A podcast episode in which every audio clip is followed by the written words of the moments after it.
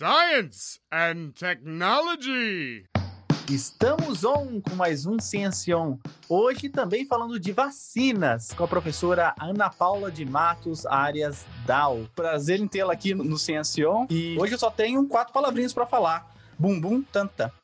Primeiro, eu quero agradecer pelo convite, é uma honra participar desse podcast. A gente ouve falar bastante do Ciencion, ele já tem uma reputação aí no mercado, então é um prazer estar aqui com você hoje.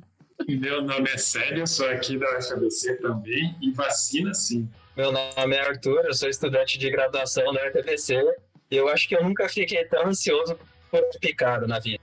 Hoje a gente vai falar sobre as vacinas disponíveis no Brasil. A vacina do Butantan, a vacina da Coronavac e a vacina de Oxford, produzida pela Fiocruz. Como a gente já conversou com a professora Ana Paula, a gente não vai fazer aquelas tradicionais perguntas do começo do programa sobre a vida dela. Vamos direto para o programa para falar sobre as duas vacinas disponíveis no Brasil.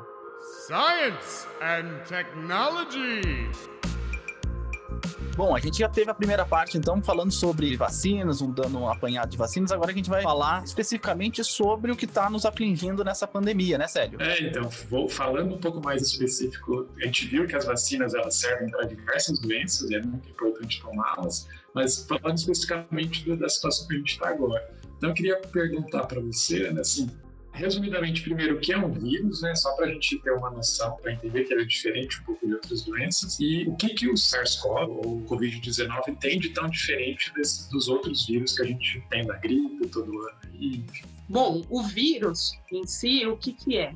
Muito se discute se vírus é uma forma viva, porque existem diversas definições de vida. Então, se pode se multiplicar, se pode características para progênio, então seriam os, os seus descendentes.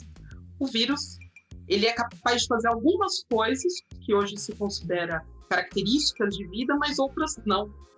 Por isso que o vírus ainda está uma incógnita se é uma forma de vida ou não, então a gente fala que é uma entidade infecciosa.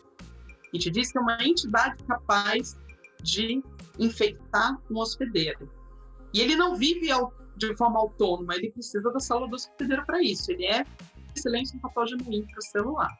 O que, que o coronavírus tem de tão especial? Os coronavírus eles têm patogenicidade muito variável. Existem uns 7, 8 tipos aí circulando, alguns que circularam há um tempo, alguns anos são perigosos, de fato, como o SARS-CoV-1, como MERS, que infectou pessoas e ainda circula no Oriente Médio, tinha uma taxa de mortalidade em torno de 30%.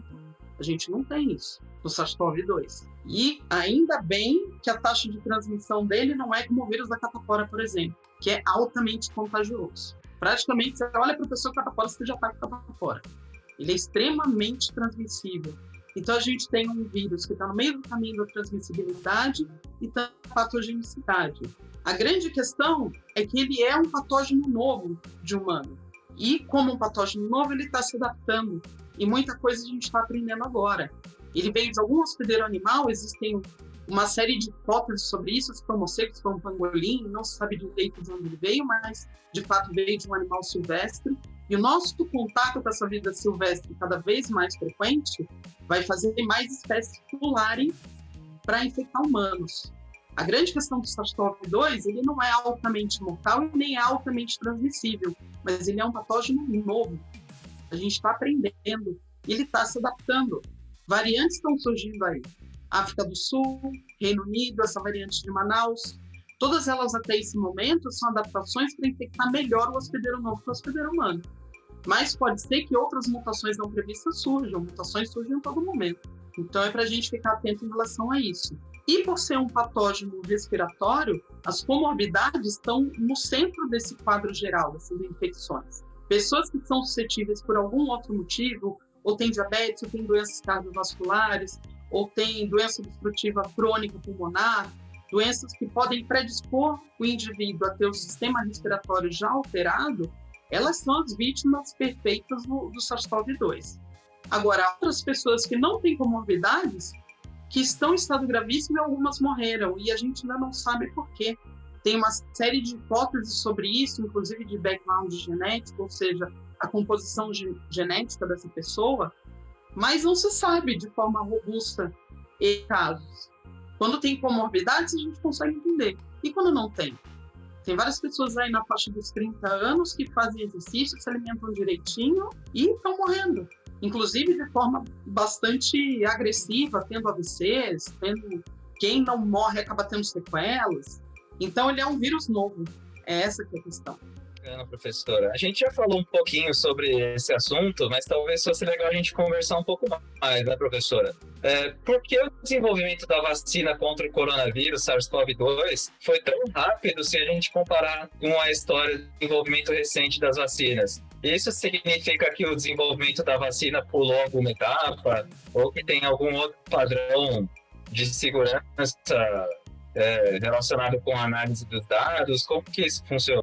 realmente foi surpreendente e algo inédito na, na vida das pessoas e na ciência mundial uma vacina sair em um ano. Realmente é algo que os cientistas merecem ser aplaudidos de pé, porque é um processo árduo, é um processo difícil. Mas por que ele foi possível?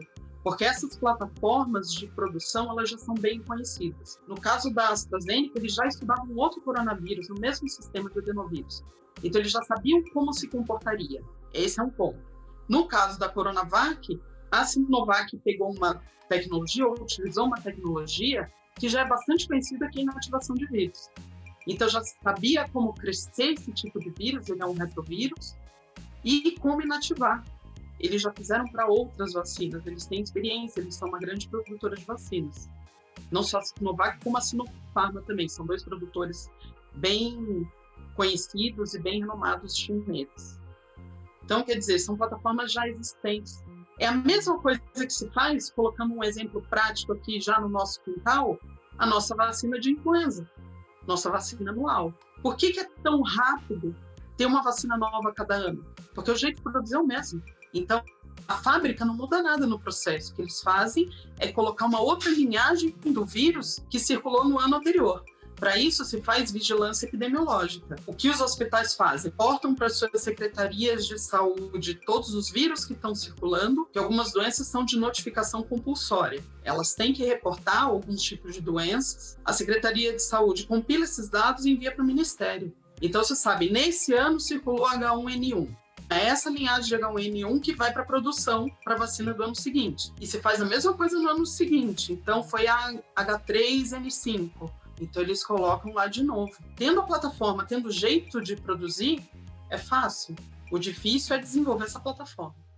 Então vamos começar falando das duas vacinas que até o momento em que estamos gravando esse programa existem aqui no Brasil, em pequena quantidade, mas existem, que é a Sinovac Butantan e a Oxford Fiocruz. Mas antes de falar especificamente, tecnicamente sobre elas, vamos falar um pouquinho do Butantan, que a professora esteve lá, fez pós-doutoramento lá. O que, que é Butantan? E eu ousei dizer na pré-entrevista que o Butantan ficava na USP. E a professora falou assim: de jeito nenhum, não fica não. Que história é essa, professora? Se a gente pesquisar no Google ali, data de fundação da USP, data de fundação do Butantan, a diferença é bem grande, a diferença é de mais de 40 anos. A USP tem 87 anos, o Butantan vai fazer esse ano 120. Então, quer dizer, já existiu o Instituto, mas como Fazenda Butantan, hoje a Fazenda está no interior, mas a Fazenda Butantan era o que funcionava ali. E quando foi fundada a USP, de fato, o que falaram? Vamos construir do lado da Fazenda Butantan, porque pode ser um bom negócio, pode ser legal. Então, o Butantan já estava ali, ainda não se chamava Instituto Butantan, mas ele já existia ali. Por isso que é um erro muito grande a gente falar que o Butantan da USP, porque a USP surgiu mais de 40 anos depois. E a história do Butantan em si? É um instituto de saúde pública que surgiu no final aí do século XIX, início do século XX. Na virada do século, 1899, 1900, tínhamos peste bubônica no Brasil. Não sei o quanto vocês já ouviram falar disso. Era não só um problema de saúde pública, mas também um problema econômico. A gente passava por uma depressão econômica. E se vocês consultarem jornais da época, vão perceber que muita gente estava abaixo da linha de miséria e essas pessoas comiam os ratos também. Então, não só tinha transmissão dos ratos por causa de enchentes, por invasão de casas, mas que as pessoas comiam ratos. Isso aconteceu no Brasil. E a maioria das pessoas não sabe. Justamente por causa desse da peste bubônica, a fazenda Butantã ela foi estabelecida naquele local, é um espaço de 80 hectares, e ela estava meio que vinculada ao que hoje é o Instituto Adolfo Lutz. Mas logo depois, questão de dois anos, 1899 foi quando ela foi instituída, né, a fazenda Butantã. Em 1901 se tornou um instituto independente, mas não se chamava ainda Instituto Butantã, se chamava Instituto Serum Terápico. E não é soro ser um terápico, porque na época virada do século XIX para o século XX, a língua portuguesa ela trazia muitas palavras da língua inglesa. Então, Atlas era com PH, geografia era com PH, essas coisas de início do século. Então, esse nome é uma tradução literal do que seria em inglês, por isso que serum terá. Esse instituto se estabeleceu, foi importante para produzir um soro contra chamado de antipestoso, que era, no fundo, eram anticorpos contra aquela infecção. A peste bubônica, ela é transmitida por roedores, mas ela é causada por uma bactéria e se fez um soro de anticorpos contra essa bactéria, que foi o que controlou esse surto da viradécula. A partir daí, era dirigido por Vital Brasil, ele era um grande sanitarista e contemporâneo de Oswaldo Cruz, por exemplo. Ele começou a instituir outras coisas, outras demandas que hoje fazem parte da, do portfólio, do repertório do Instituto Butantan, que é a produção de soros e vacinas. Nós somos nós não, né? O Instituto Butantan. Isso é mania de quem fez parte do Instituto Butantan. A gente continua falando, nós somos. Não. Eles são o maior produtor da América Latina de soros e um dos maiores do mundo de vacinas. São referência mundial, inclusive aparecem em publicações oficiais da Organização Mundial de Saúde. É um instituto de grande peso em termos mundiais e não preciso nem dizer para o Brasil a importância dele.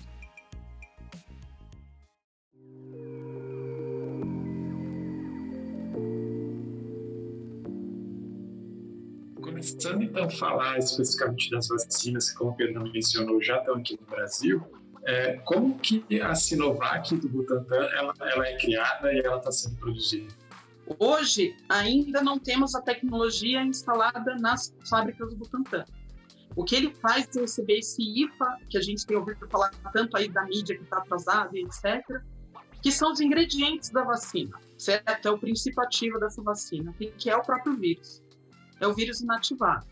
Ele é cultivado na China, ele é inativado e ele é trazido para cá. O que, que se faz no Butantan? Dilui esse vírus para a dose adequada que foi testada e que vai ser usada nas pessoas que vão ser imunizadas. Se colocam adjuvantes, que são substâncias para aumentar a, digamos assim, a imunogenicidade dessa vacina que veio. Se colocam estabilizantes, conservantes, tudo que tem numa formulação de uma vacina. E se faz o invase, o invase, então, seria colocar um pequeno volume em cada frasco para que isso vá para as secretarias de saúde e distribuam para os postos de vacinação. Não é só uma dose que vem em cada frasco, são entre 6 e 8.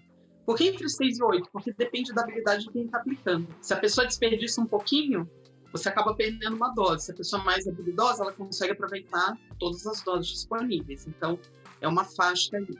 E é isso que o Butantan está fazendo hoje. Quando a tecnologia for transferida, aí de fato a gente vai ter produção dentro do Butantan.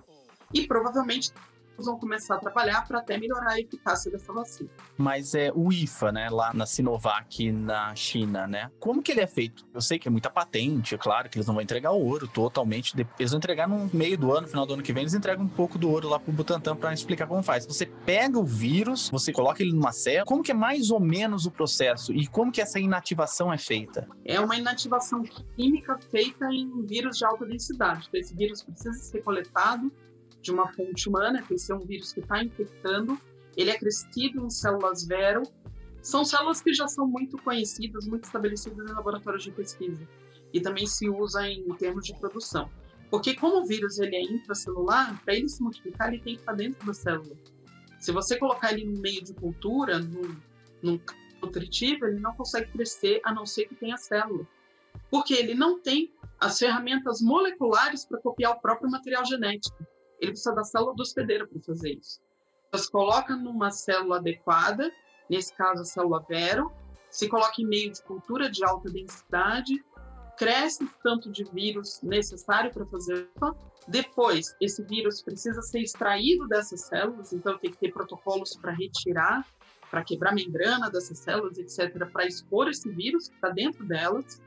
Depois é feita a reação química. Então se coloca um produto que acaba com a capacidade dele se replicar. E aí a gente tem o vírus inativado. E aí, quer dizer, tem toda uma polêmica, as pessoas falam assim, mas o vírus está vivo ou está morto? Bom, se a gente nem sabe se vírus é uma forma de vida, a gente só pode dizer ele é capaz de se replicar.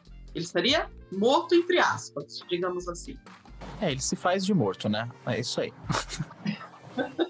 É, só a última pergunta com relação ao processo, que também é uma coisa. A gente sempre fala que os amigos têm dúvida, né? Mas no fundo é uma dúvida nossa. Não tem perigo dele se mutar durante esse processo de fazer a vacina? Ele tá lá mutando, criando várias, vários desses vírusinhos, e no meio deles ele muta. Não, não tem esse perigo? Bom, risco sempre tem. Mas existe o controle de qualidade que vai coletando esses vírus ao longo do tempo e vendo o que acontece. Todo lote de vacina que é produzido, ou até desses insumos, como o IFA, tem como verdade. Então, amostras são retiradas para verificar se continua da, com a mesma, digamos assim, a mesma composição. A integridade desse material é verificado a cada não sei quantos litros de produção, então o lote é retirado para isso. Uma pequena amostra do lote, na verdade. Ah, bacana. Lembrando que a Anvisa foi até lá, Sinovac, né, verificar o processo todo, então tem um controle bacana de qualidade. E quais são as vantagens e desvantagens desse método, até levando em conta o nosso contexto e o Plano Nacional de Imunização? O melhor em termos de resposta imune seria um vírus atenuado, porque o vírus atenuado ele é capaz de se replicar no hospedeiro e o tipo de células e de efetores que ele vai produzir são melhores, gera uma melhor. Mas como fazer um vírus atenuado de um patógeno que é novo e a gente conhece tão pouco? É um risco que a gente não pode correr. Exatamente por isso que a tecnologia escolhida é de vírus inativado. É uma tecnologia que já se conhece há muito tempo, que já é utilizada em outras vacinas. Então, na verdade, no nosso programa de imunização existem as duas coisas: tem o vírus atenuado e tem o vírus inativado. A vacina de rotavírus, por exemplo, é um vírus atenuado, ele é um vírus vivo. Mas outras vacinas são inativadas. Por isso, as duas coisas são excelentes para gerar resposta imune, mas o vírus atenuado ainda é um pouco melhor. Mas por ser um vírus novo, é um risco realmente que não dá para correr.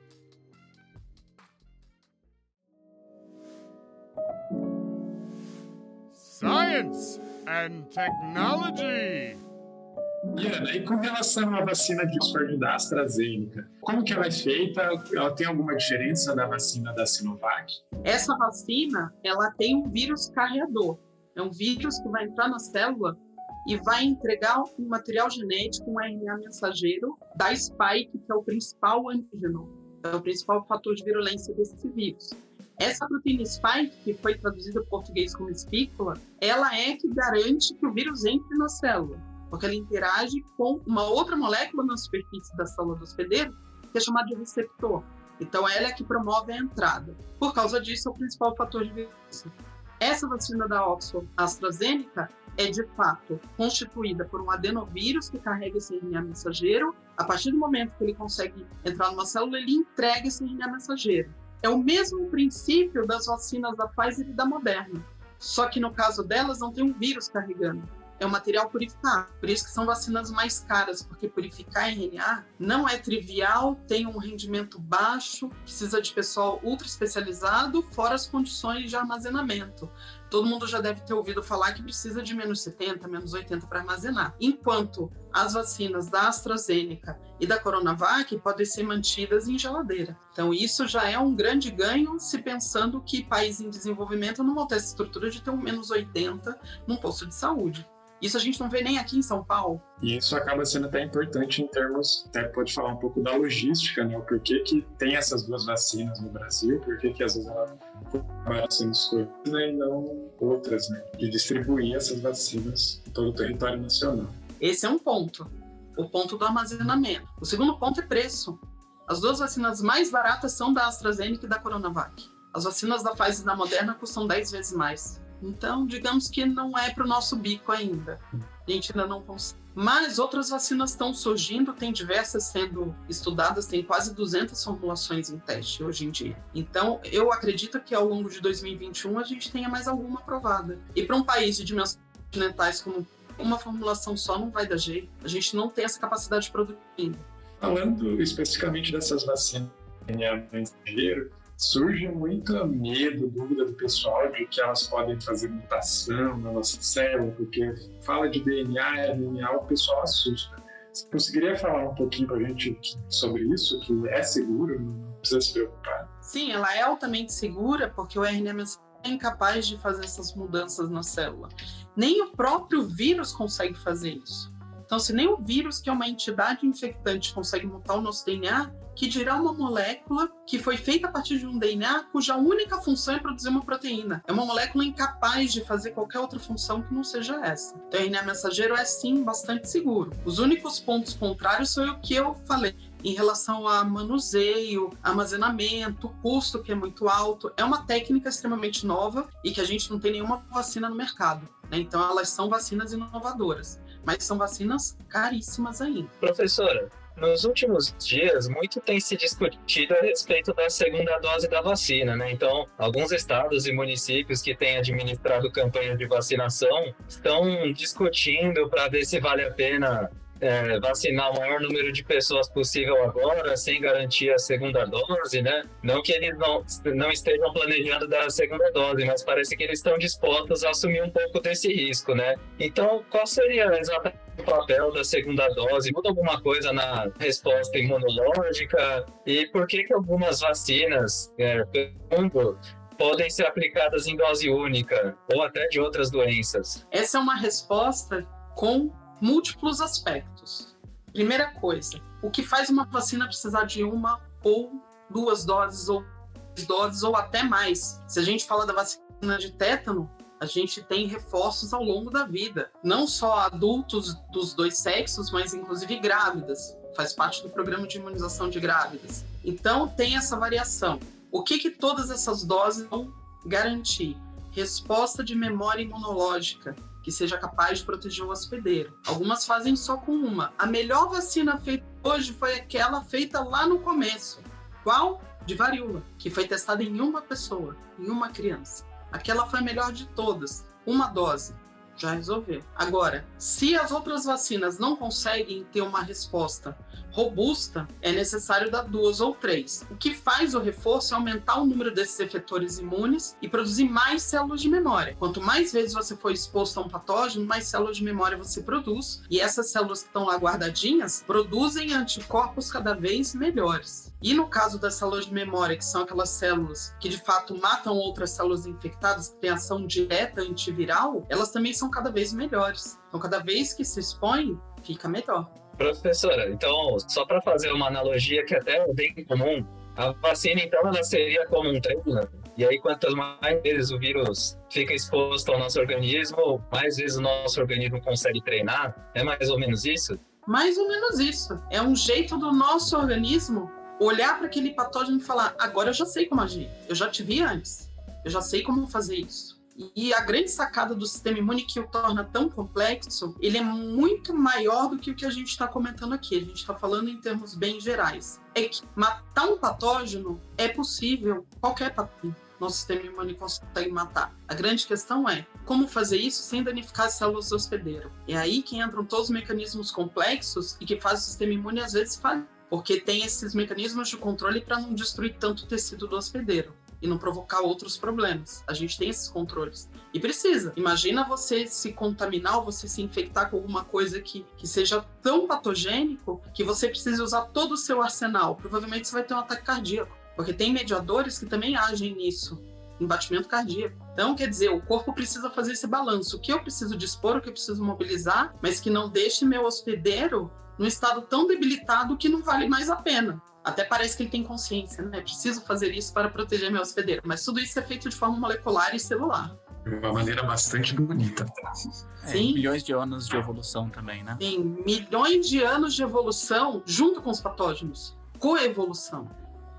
Então a gente evoluiu, mas a gente evoluiu tendo ameaças constantes.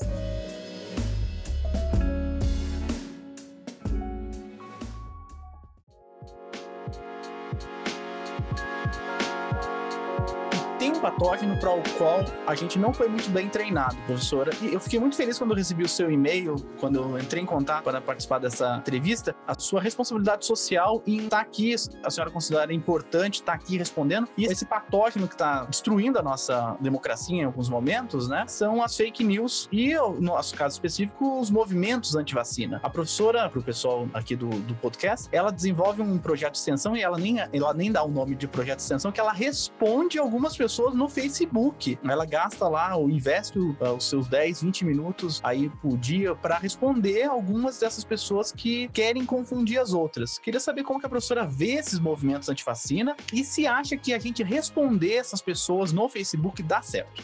Eu espero que sim. Eu estou apostando nisso. o que eu faço é investir meu tempo para responder muitas postagens que eu acho que são absurdas e confundem as pessoas, não porque eu quero convencer quem postou. Provavelmente quem postou já está convencido e não vai ouvir nada. Mas tem muita gente buscando, tem muita gente querendo saber mais e está meio perdido, e aí acha uma postagem e fala: Nossa, achei minha resposta. Porque as pessoas que cultivam e que disseminam fake news têm tempo. Tá sem tempo para fazer isso. E elas fazem de um jeito muito convincente. Então, quem não sabe nada acha aquilo extremamente que faz muito sentido. Olha, nossa, realmente Sedutor, é isso. Né? Muito. E aí, se você faz esse trabalho de ir respondendo, a hora que você confronta essa pessoa, a pessoa nem responde. Já começa por aí, certo? Já aconteceu de eu responder e a pessoa apagar a publicação. Isso é bom ou ruim? Não sei porque eu não sei quem leu antes. Porque também se vê a réplica, se vê a pessoa argumentando, também é um contraponto que foi perdido. Então, quer dizer, as fake news, elas estão aí há bastante tempo, elas não envolvem só vacinas, mas envolvem uma série de outras coisas. Os meus amigos cosmólogos reclamam o tempo todo dos terraplanistas. Mas a diferença dos terraplanistas é que não tem nenhuma influência coletiva. A pessoa pode entrar nessa alucinação negacionista e viver no mundo dela e ok, não tem nos outros. Mas se vacinar é um pacto social coletivo. Se você não se vacina, você é um transmissor, potencialmente. Se você vai para aglomeração, se você entra no avião, se você viaja, se você vai para festinha, o que você está fazendo? Disseminando o vírus. A gente tem diversos casos aí, a gente não viu uma atriz da Globo já idosa que morreu por isso? Ela estava 10 meses isolada, não sei se vocês viram, a Anissete Bruno. Ela estava 10 meses isolada, sem ver até os filhos ela recebeu uma visita. Essa pessoa estava assintomática, não sabia, passou para ela. Ela já tinha quase 90 anos, foi internada, ficou vários dias na UTI e morreu. E era uma pessoa saudável, mas era uma pessoa idosa. Então, quer dizer, a nossa atitude muda tudo nesse momento. E se vacinar é um, um, ato de cidadania. Agora, o governo não pode obrigar as pessoas a se vacinarem, porque senão a gente vai ter uma segunda revolta da vacina, como a gente teve no início do século XX porque os direitos individuais eles não podem ser feridos de forma alguma. Então, o que se faz é conscientização. Como? Campanhas na TV, que está mais ou menos no meio, responder coisas no Facebook com a maior calma. E aí vem respostas as mais diversas quando você faz isso, mas você tem que ter paciência. Eu sou referência para minha família. Minha família me pergunta diversas coisas. Às vezes eu tenho que explicar cinco vezes, seis vezes. Tudo bem, a gente vai explicando. Alguma hora eles vão entender. E assim, eles vão multiplicando. Agora, como surgiu isso em relação às vacinas? Todo mundo se pergunta, isso surgiu do nada? Como é que isso proliferou dessa forma? A gente tem, da mesma forma que a pandemia do coronavírus, a gente tem a pandemia de fake news, como o Pedro bem colocou. Como isso surgiu? Todo mundo já ouviu falar que vacinas causam autismo? Já ouviram isso? Todo mundo já ouviu, de alguma forma. De onde surgiu isso? Saiu um artigo publicado na The Lancet, que é uma das revistas mais prestigiosas da da área de medicina, junto com o New England Journal of Medicine, são as duas revistas de maior impacto da área de medicina. Nesta publicação se falava o seguinte: crianças que receberam a tríplice viral, que é a vacina MMR, desenvolveram autismo. Era um estudo estatístico, simplesmente estatístico, de tantas crianças, tantas de doeira. Não viram outros fatores. Então, já começa por aí, uma abordagem fabricado. Depois se descobriu que os dados foram fabricados, não só falsificados, como fabricados. Então, o que eles apresentaram, parte eles tinham feito mesmo e mudaram os resultados, e parte eles nem sequer tinham feito. Como se já não fosse bastante, descobriram depois que advogados das associações de portadores de autismo, dos pais desses portadores, eram financiadores desse trabalho. Ou seja, essas associações estavam buscando ressarcimento, uma forma de indenização das gigantes farmacêuticas, falando: olha, meu filho teve autismo porque ele tomou vacina. E isso foi publicado e foi mostrado no Jornal Nacional e uma série de meios de comunicação, porque afinal de contas saiu no The Lancet. Quem não mostraria? Qualquer um falaria. Eu falaria em aula, porque saiu no The Lancet, porque era uma revista super conceituada e renomada. Muito bem. Depois disso, depois de um tempo, se verificou, se apurou tudo isso, teve denúncia, se verificou tudo isso, o artigo foi retirado. Apareceu na mídia? Não. Então, a partir desse artigo, se espalhou essa questão das fake news, dos antivacinas, e se formaram gerações de pais que não vacinaram os seus filhos. Tendo esses fatos em mente, a gente entende por que, que doenças que já eram para estar erradicadas estão voltando. No Brasil, o sarampo já era erradicado. Ele voltou, a gente perdeu o certificado de erradicação. Ele voltou porque os pais não estão vacinando. E a vacina de sarampo é justamente a MMR, desse artigo. A de sarampo está na tríplice viral. Então começou assim, aí vários mitos vão sendo criados para aumentar toda essa história, e hoje é um movimento que tem apoio até de alguns governantes e ex-governantes pelo mundo. Bacana pela conscientização, professora. A senhora falou da palavra básica que eu sempre uso, é um pacto social que a gente fez, mesmo que a gente não tenha assinado, a gente fez um pacto social de viver em comunidade. E algumas pessoas têm mais responsabilidade que outras na divulgação ou na checagem dessas informações. E um deles são os influenciadores digitais, que nos ouvem muitos. Hoje é um dia muito triste por alguns comemoram, mas hoje é um dia muito triste mesmo, porque a gente teve a morte, a gente tá gravando esse programa na morte da influenciadora digital Igona, que morreu hoje há mais ou menos à meia-noite, e ela se vangloriava de aglomerar e realmente torci muito para que ela saísse dessa, para que ela visse que a atitude dela não foi uma atitude legal, mas fica aqui o meu alerta ao pessoal de que não é porque você não vê esse vírus que esse vírus não vai te matar. E mais importante, porque para mim, né, na minha concepção de vida, morrer para mim é o de menos eu ficaria muito, muito, muito mal se eu matasse alguém, principalmente se matasse algum, algum ente querido meu, como minha mãe, né? Por isso que eu nem vou. Faz um ano que eu não visito a minha mãe. Mas, gente, vamos lá. É só usar uma máscara e ficar em casa o tempo que der, né? E depois a gente vai contar, né, professora? A gente vai contar pro pessoal. Nossa, naquela época eu tive que ficar em casa, não sei, eu já não aguentava mais. Tem história para contar um pouco, né? Todo mundo tem uma história para contar desse período, porque é um período de grande desafio. E não é fácil mesmo. Eu tenho um filho de 9 anos, aquele da vacina que eu contei para vocês mais cedo, e ele passou o aniversário dele aqui, fez por live e o pai dele estava com Covid no aniversário dele. Meu marido pegou Covid, mas não teve sintomas pesados, não teve sintomas nem pulmonares nem vasculares, que são os mais pesados que podem acontecer. Mas assim, o cansaço era enorme, ele não conseguia fazer as coisas, ele tinha que dormir o tempo todo, e aí ele ficou isolado. Eu isolei ele aqui em casa, eu fiz um isolamento. E no dia do aniversário do meu filho, eu dei para ele, eles se abraçaram, os dois de máscara e com um lençol entre eles. Foi assim que eles se abraçaram. Então todo mundo tem uma história assim, vai ficar marcado. Eu sei que vai ficar marcado na infância do meu filho, mas eu tinha que garantir que ele não pegasse. E existe um mito que as crianças não pegam coronavírus. Realmente é um mito. Existe sim uma tendência de pessoas mais pegarem porque as pessoas produzem mais receptor nas células pulmonares. Mas não quer dizer que as crianças são imunes, não. Muito longe disso. Então, quer dizer, a volta às aulas também é um ponto controverso que precisa ser muito discutido. Professora Ana, foi muito bom te receber aqui, muito gostoso ouvir você falando, a gente aprende muita coisa, a gente espera que os nossos ouvintes também. A gente, infelizmente, está chegando perto do fim do programa, mas como é de costume, a gente sempre pede para o nosso convidado passar uma mensagem para os nossos ouvintes, principalmente aqueles que estão começando no mundo da ciência, alguma inspiração, alguma coisa que você queira falar a palavra é sua. É uma responsabilidade enorme falar com as pessoas que estão sonhando em a ciência. Ver os olhinhos brilhando que a gente vê nos alunos do primeiro ano é um prazer para quem está dando aula e eu acho que a gente tem que proporcionar isso para as pessoas. A mensagem que eu deixo é não desistam dos seus sonhos. Esse ano de 2020 foi difícil, mas ele foi um ano muito simbólico. Primeiro, por causa de toda essa questão da pandemia, a gente tem que se isolar. Segundo, porque parece bastante irônico, mas foi o ano que se comemorou 40 anos da erradicação da varíola. Então, é um ano para a gente pensar o quanto a gente pode fazer pela gente e pelo outro. E para quem quer seguir ciência, fazer ciência no Brasil não é fácil, não, não vou mentir para vocês. A gente mata um leão por dia. mas a satisfação da gente entender um pouco melhor algum aspecto do mundo que nos cerca é maior do que tudo isso. Então, quem sonha com isso, vai atrás dos seus sonhos, mesmo que os outros não deem muita força. Eu posso dizer que grande parte das pessoas, para quem eu falei que ia fazer química, falaram que eu era louca. Você vai fazer química? Química pura? É, química pura. Eu gosto. As pessoas, ah, tá.